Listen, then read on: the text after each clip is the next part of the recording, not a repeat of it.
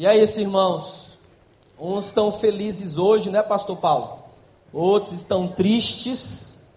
Vocês estão entendendo do que, que a gente está se referindo? Eu também estou feliz hoje, Pastor Paulo. Fortaleza Esporte Clube ganhou 2 a 1 do Ceará lá no Castelão. Olha que maravilha, irmãos. Tá pensando que é só vocês que ficam alegres com os times aqui do Rio de Janeiro? Não. Eu também estou porque o Leão Tricolor de Aço ganhou lá no Castelão. Mas sem perder muito tempo, essa brincadeira tem tudo a ver com o que eu quero pregar hoje à noite. Na dependência do poder do Espírito Santo. Na vida é isso. Temos momentos de alegria, temos momentos de vitória, de triunfo em muitos casos, mas também nós temos momentos de dor. Nós temos momentos de cansaço, nós temos momentos de frustração, porque nós somos gente. Essa semana eu pedi a Deus, Senhor, me dá uma palavra que venha do teu coração para o meu coração e para o coração do teu povo. Você sabe o que é um mosaico? O mosaico também é uma, uma das maneiras de se fazer arte, está aí ele. O mosaico é o ajuntamento de pequenas pedras de mármore de granito. A sua origem, muito provavelmente, se deu no ano de 1438, na época greco-romana, irmão Tchecone. E a nossa vida parece ser um mosaico. Porque vivemos momentos de alegria, momentos onde celebramos o nascimento de um filho, momentos onde nos unimos com a mulher a qual amamos através do casamento, mas momentos onde nós choramos também. Momentos aonde nós colocamos a mão na cabeça e perguntamos: Deus, por que, Senhor? Mas eu quero te convidar nessa noite a navegar nas águas da graça de Deus, a olhar para um poderoso homem de Deus. O nome dele é Elias. E nós vamos extrair nessa noite lições preciosas, vindas do coração de Deus. Como nós vamos lidar quando um desses mosaicos da nossa vida é a dor? Abre a tua Bíblia em 1 Reis, capítulo de número 19, versículo de número 9. Você vai lá nos livros históricos. Você que está nos visitando, acalma o teu coração. Quem está do teu lado certamente vai te ajudar. Certamente vai auxiliar você nessa leitura.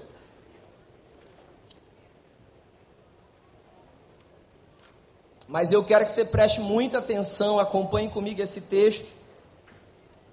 Diz assim a palavra de Deus: Entrou ali numa caverna, onde passou a noite.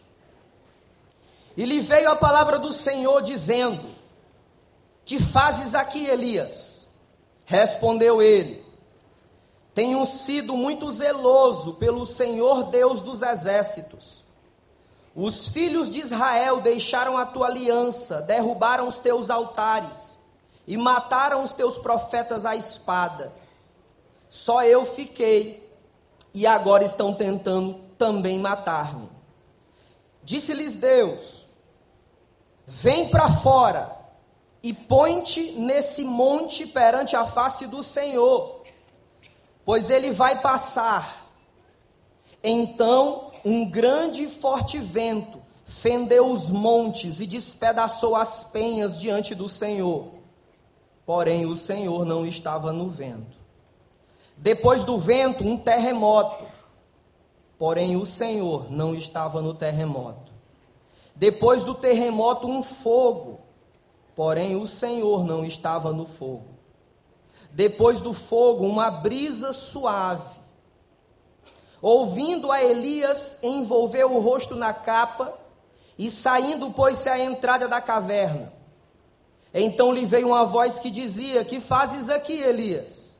Respondeu ele: Eu tenho sido zeloso pelo Senhor Deus dos exércitos, os filhos de Israel, no entanto, deixaram a tua aliança.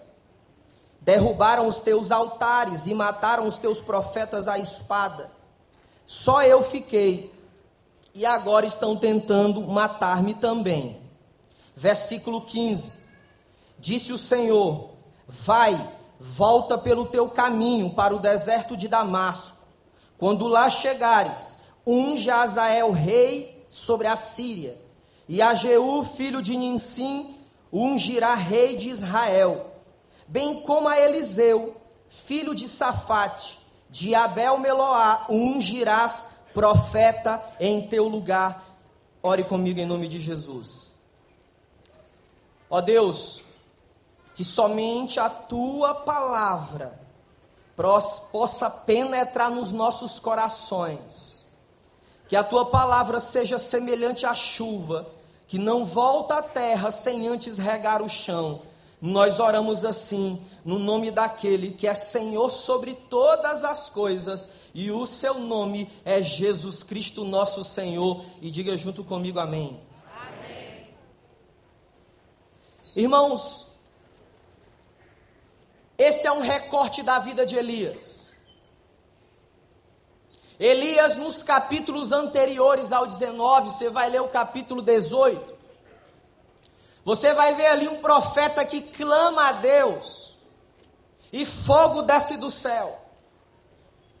Se você ler capítulos anteriores ainda mais, você vai ver um poderoso profeta que orou e mortos ressuscitaram. Mas quando nós chegamos no capítulo de número 19, nós encontramos Elias querendo adentrar a uma caverna. Por quê? faz-se necessário nesse momento fazer uma distinção daquilo que é solitude, que não foi o caso de Elias. Solitude significa um tempo de isolamento para buscar a face de Deus, para meditar em Sua palavra. Não era esse o caso de Elias. Você sabe por que Elias estava querendo entrar numa caverna? Porque Elias ouviu que uma mulher chamada Jezabel falou que ia tirar a vida dele. É o mosaico da vida de Elias. Eu me lembrei de um dos mais lindos poemas de Vinícius de Moraes, conterrâneo dos irmãos, da maioria aqui. Um dos poemas que ele escreveu em 1933, chamado A Máquina do Mundo. E um dos seus versos, Vinícius de Moraes diz assim: É como se eu planilhasse vagamente uma estrada de Minas, pedregosa, e no feixe da tarde um sono rouco se misturasse ao som de meus sapatos, que era pausado e seco e as aves pairassem lentamente, se foram diluindo na escuridão maior vinda dos montes e do meu próprio ser desenganado. Ora, Elias estava caminhando para adentrar numa caverna desenganado. Elias estava tremendo de medo de uma palavra que ele ouviu da mulher do rei chamada Jezabel.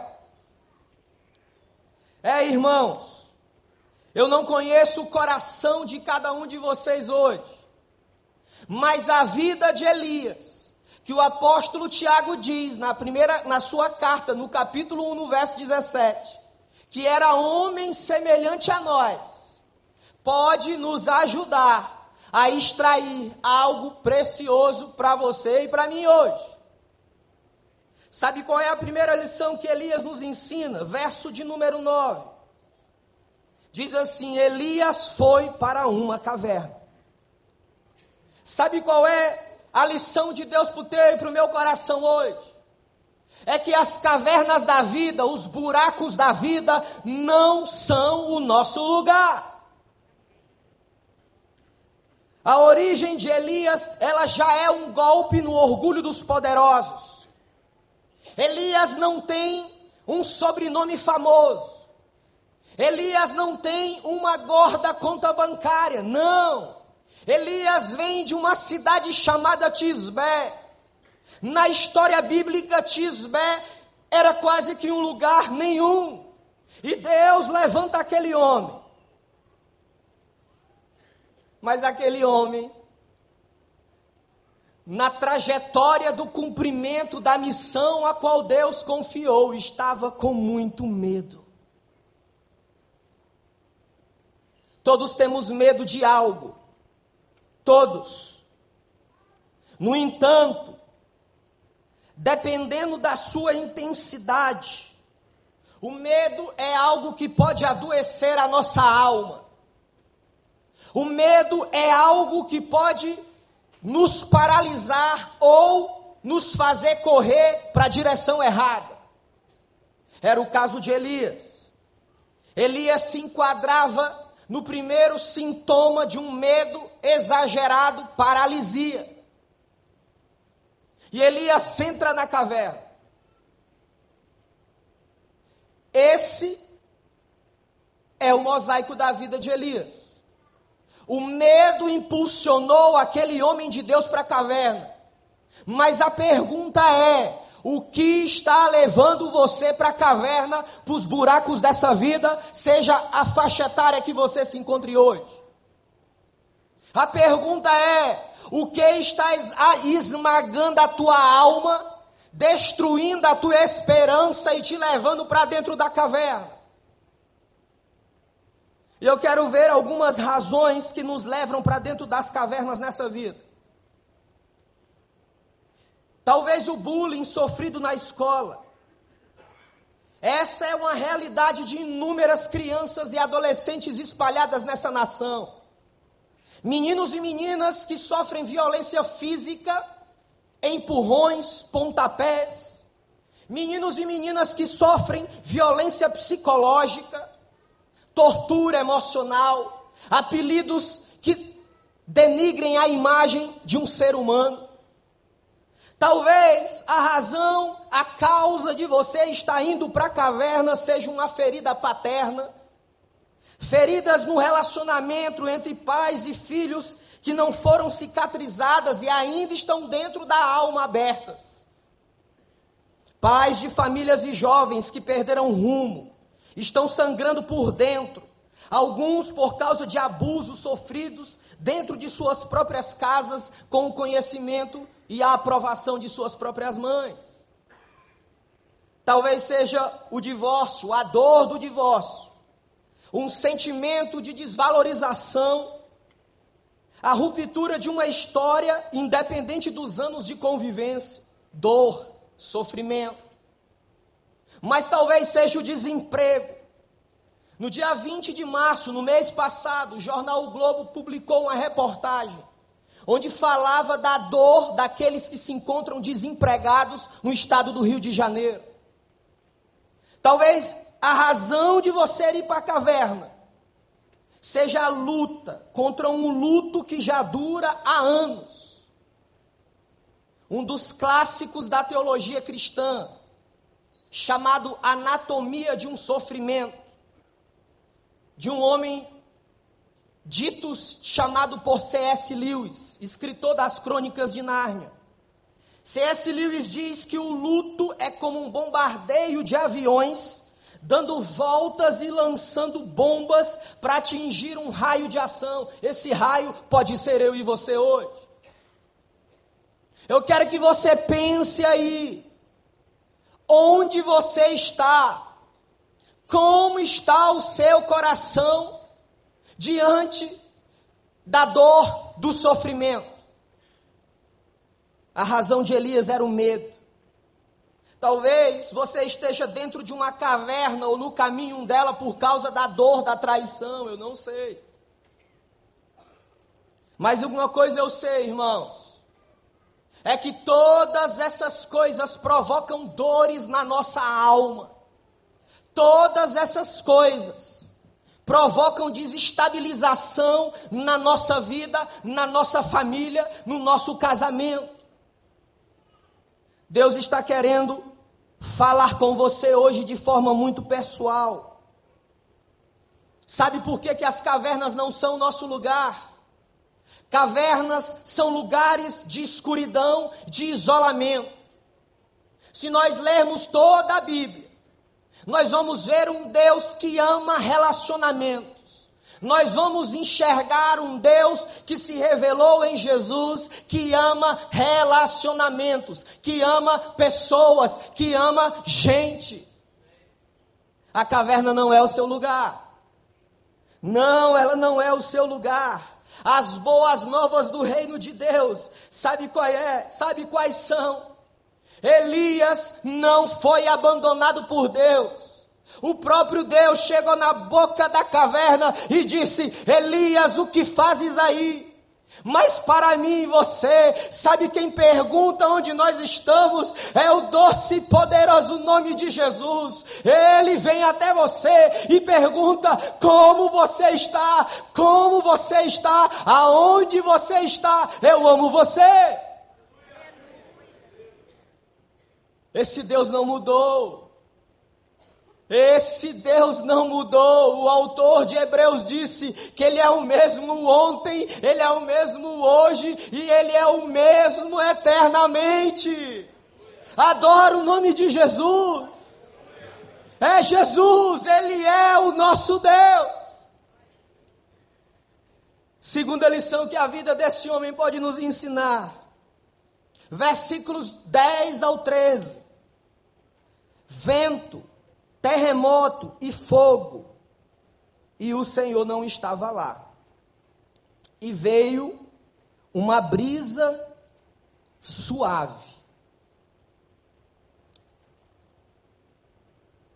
Esse é um dos perigos da chamada pós-modernidade.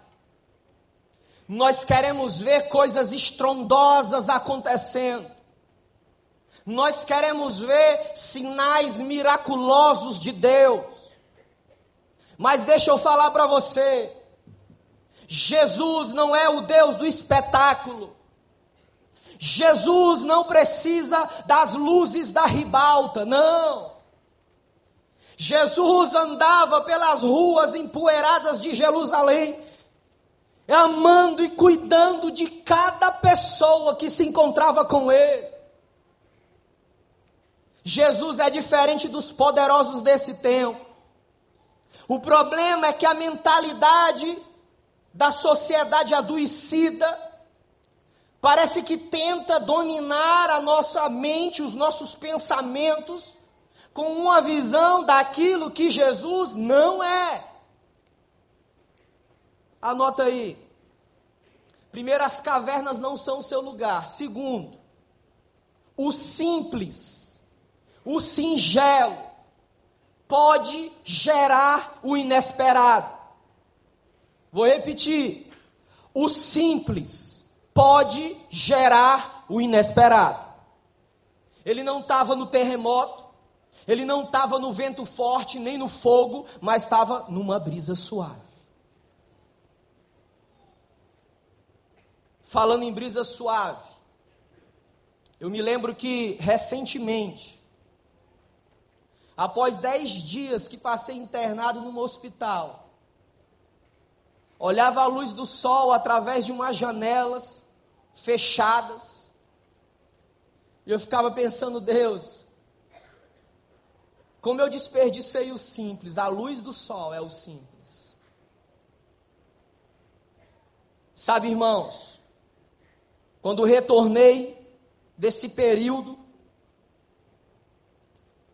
eu tive a alegria de chegar na minha casa, tirar minha chave do bolso.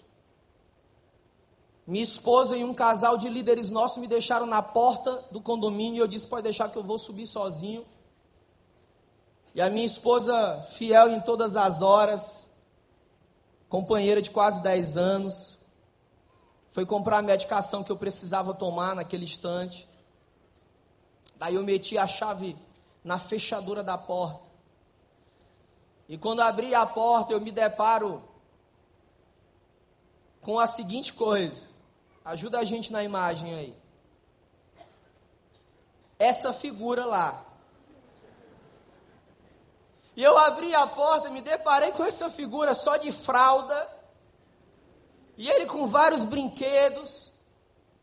E ele grita bem alto: Pai! E eu disse: Oi, filho.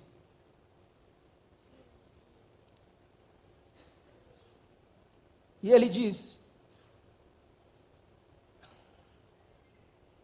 Quer brincar comigo? Naquela hora, eu me sentei no chão, sentindo dores. E fui brincar com ele. Nós não podemos abandonar o simples, irmãos e irmãs. A gente complicou demais as coisas. A gente inventou muita coisa. Sendo que Jesus diz assim: o Evangelho é ama a Deus de todo o teu coração e ama o próximo como a ti mesmo. É só isso. É simples assim. O simples gera o inesperado. Talvez você está dentro de uma caverna porque você não consegue enxergar o simples. Mas Deus está querendo sacudir você hoje à noite, dizendo assim: meu filho, minha filha, olhe o simples, isso está o inesperado. Elias conseguiu ver o simples. Elias conseguiu entender que o Senhor Deus, que havia o chamado, estava na brisa. Eu tenho encontrado muita gente, múltiplas faixas etárias, gente que está sentindo dor na alma gente que infelizmente está dentro de cavernas. Mas eu creio que hoje à noite é dia de sair da caverna do buraco e ir para debaixo da luz, e a luz é a palavra do nosso Deus. A luz não são as vãs filosofias. A luz não são as ideologias políticas, nenhuma delas representa o reino de Deus. Já disse o reverendo Timothy Keller. Mas a luz, João, pescador, escritor do quarto livro do Novo Testamento, narra Jesus dizendo assim: Eu sou a luz do mundo. E todo aquele que nele crê não andará em treva alguma. Esse é Jesus. Você está feliz com isso, irmão? Esse é Jesus. É Jesus. O simples gera o inesperado. Escreva uma carta para quem você ama. Abrace e receba um abraço. Tome um café sem pressa com a sua esposa, com seus pais. Curta a brisa do outono. Leia um bom livro. Isso é o simples. Veja. O reverendo Hernando Dias Lopes, numa das mais lindas mensagens que eu já ouvi, intitulada Quando Tudo Parece Perdido. Ele diz o seguinte: Jesus é o Deus que sofre conosco, que chora pela nossa dor. Ele é o Deus que vê, que ouve, que sente e que intervém. Jesus sabe o que é a dor do sem-teto, pois ele não tinha onde reclinar a cabeça. Jesus sabe o que era a dor da solidão. Nas horas mais difíceis ele estava só. No Getsemane foi deixado sozinho. Para a cruz foi só. Todos o deixaram.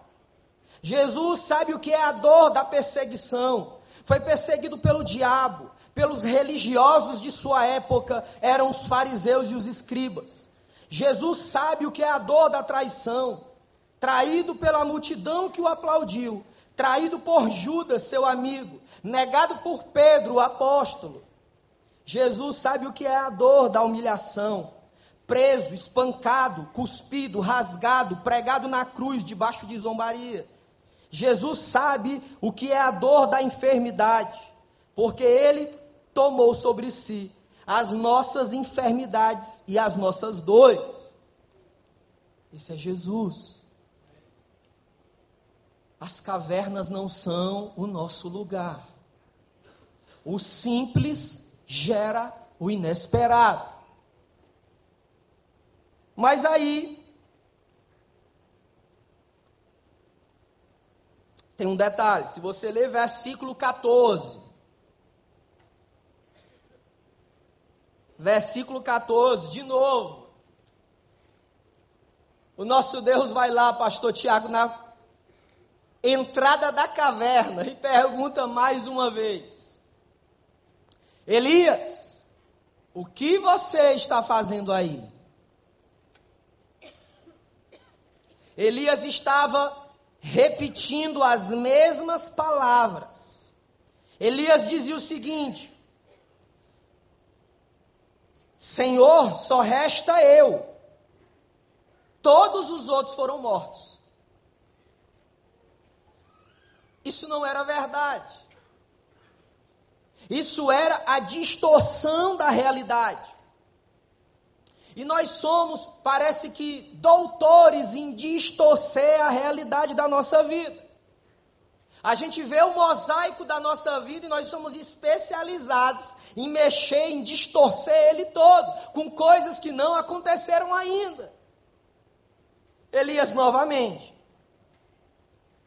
Eu gosto de a interpretação da doutora Judith Beck, é um dos expoentes da chamada terapia cognitiva comportamental.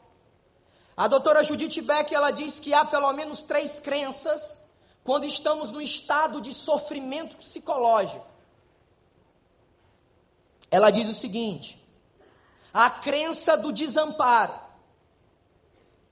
é quando dizemos eu não consigo fazer nada direito, eu sou um fracasso, eu sou vítima. Ela diz que a segunda crença, que é a crença do desvalor. Eu não tenho valor. Eu sou muito ruim. Sequer mereço viver. E ela diz que é a terceira crença, que é a crença do desamor. É aquela que dizemos assim, essa eu já ouvi, já falei algumas centenas de vezes. Ninguém se preocupa comigo eu não sou querido. Isso são pensamentos que, em geral, vêm na nossa mente quando estamos em um estado de sofrimento dentro das cavernas. Elias distorceu a realidade. A realidade era que Elias não podia parar naquele momento. Elias precisava seguir adiante, ungir dois reis, ou seja, fazer com que aqueles homens se tornassem reis de duas nações e mais. Elias ainda precisava levantar, treinar, amar, impulsionar o seu sucessor chamado Eliseu. Então nós vemos um homem que tem uma missão do seu lado direito, mas ele está dentro da caverna. Dois reis precisam ser ungidos, um sucessor precisa ser levantado. E aquele homem estava distorcendo a realidade. Presta atenção. Eu não quero que você se acostume com a dor. Não é esse meu objetivo. Mas o, o, meu objetivo, daquilo que Deus tem me inspirado nessa noite, é que você pegue um, um pedaço do mosaico de dor da sua vida, segure nele, para que você possa usar com força, para que você possa ir adiante e não entrar dentro da sua dor e lamentar a sua dor meu irmão, minha irmã, não há dor alguma que Jesus não conheça. Jesus conhece a nossa dor. Deixa eu te dizer, Vitor Hugo começou a escrever Os Miseráveis, um livro famosíssimo no mundo. Ele tinha 62 anos de idade. Antônio Lisboa, conhecido como Aleijadinho, aquele homem, ele pegava o cinzel e colocava nos cotocos do seu braço. Cinzel é um instrumento de talhar. Sabe por que Aleijadinho fazia isso? Por causa da lepra. Mas grandes artes de Aleijadinho estão no estado de Minas Gerais. Michelangelo começou a pintar o teto da Capela Sistina com 90 anos de idade. Aí a pergunta é: o que fazes aí, Antônio? O que fazes aí, Maria? O que fazes aí, José? O que fazes aí, Júlio? Siga adiante em nome de Jesus. Talvez você precise vencer a dor do bullying e ajudar a outros. Talvez você precise liberar perdão ao seu pai e ser restaurado para discipular outros homens. Talvez você precise continuar lutando pelo seu casamento, pois casamento não vem pronto, se constrói. Ambos, marido e mulher, têm a mesma responsabilidade diante de Deus. Talvez você precise buscar apoio terapêutico para vencer a dor do divórcio.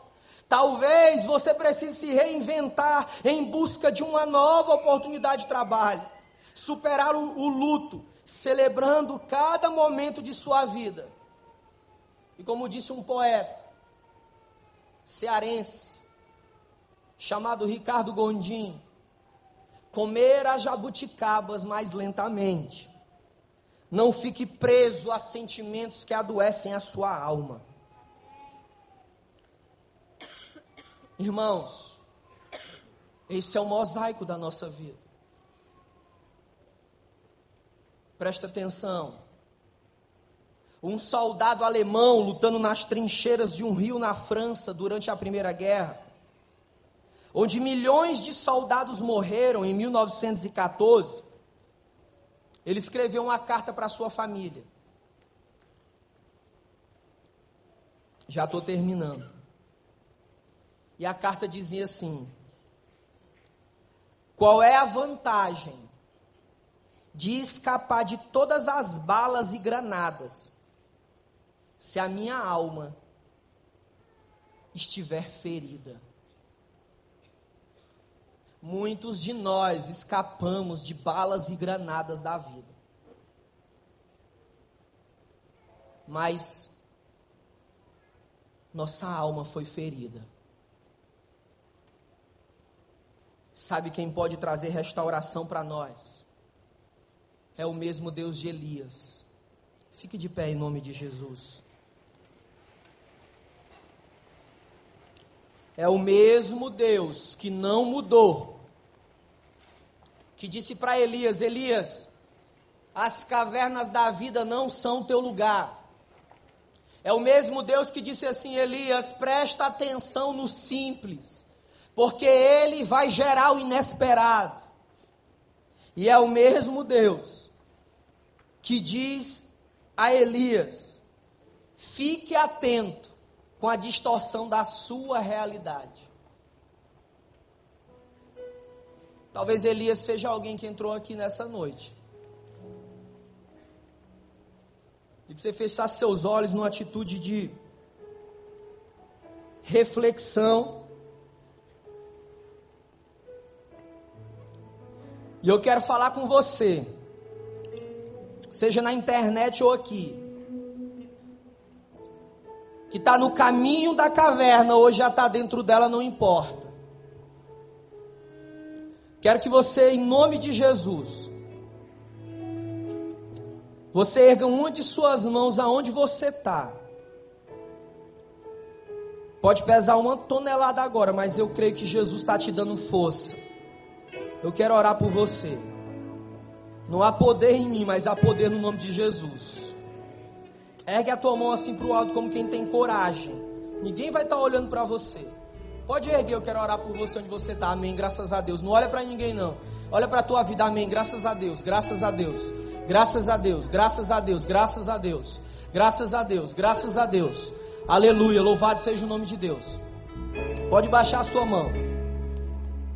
Enquanto nós vamos adorar o Rei com essa canção. Essa canção diz assim: se a tempestade me afundar, Ele vai me fazer submergir, sair da caverna, por exemplo. Enquanto nós vamos louvar essa canção, quero convidar você a sair do seu lugar. Se você diz, pastor, eu estou com vergonha. Pede quem está do teu lado, me ajuda. Eu quero receber oração hoje, porque essa noite eu quero sair da caverna. Eu quero entregar minha vida a Jesus. Pode vir. Deixa o Espírito Santo trabalhar dentro de você. Tem uma jovem vindo aqui, pode vir. Se você diz, olha, eu quero. Se você diz, eu quero sair hoje. Eu quero experimentar favor de Deus. Eu quero experimentar saúde no meu corpo, nas minhas emoções. Se você conhece canto, igreja, adora Jesus. Adora Jesus. Bendiz o Rei. Bendiz o Rei. Bendiz o nome dele. O nome dele é Jesus. O nome dele é Jesus. Louvado seja Deus. Louvado seja o nome de Deus. Vem para cá entregar a tua vida a Jesus. Ele é o único que pode tirar você de uma caverna. Pode vir em nome de Jesus. Pode vir em nome de Jesus. Se você conhece a igreja, canta. Vamos fazer um lindo coral. Esse é o lugar onde Deus tem manifestado a graça. És o meu dono, minha paixão. coloca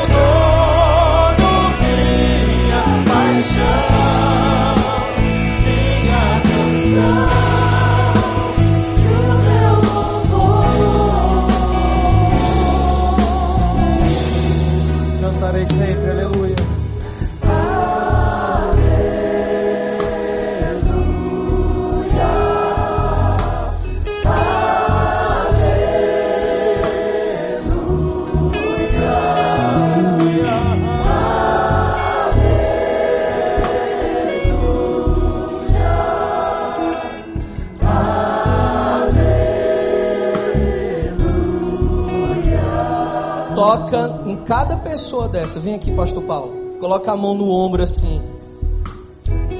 Coloca a mão no ombro. Tem um casal, tá aqui eles. Nós convidamos para um dos eventos das células de adultos da Rede Nova. Nós estamos organizados em, em, em grandes áreas de células. Nós fizemos essa semana inteira. Nós chamamos de festa do outono, Pastor Paulo. Na terça-feira foram jovens. Na quarta-feira foram adolescentes aqui na tenda. Na quinta foram jovens casados que estão nessas células. E na sexta-feira foram adultos. Então tem um casal aqui entregando a vida a Jesus hoje. Se você está experimentando a dor, meu irmão, vá adiante. E que o Senhor abençoe cada um de vocês aqui. Pastor Paulo. Vamos orar. Senhor Deus, obrigado pela tua palavra.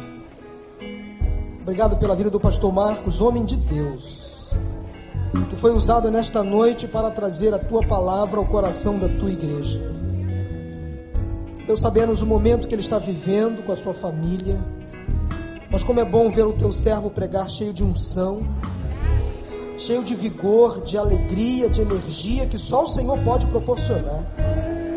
E aqui à frente, ó Deus, estão pessoas que estão se rendendo a Cristo, confessando a Deus, quem sabe, mazelas, pecados, clausuras, esconderijos na alma, mas que a partir deste momento de culto o Senhor está libertando, trazendo à tona, trazendo à existência, tirando Deus do fosso, tirando Deus dessa pessoa, Deus do esquecimento, da penumbra e trazendo para a luz do Evangelho de Cristo Jesus. Louvado seja o teu nome, Pai, pela instrumentalidade do teu filho nesta noite, pelas vidas que se renderam ao Senhor para a tua honra e para a tua glória. Em nome de Jesus. Amém.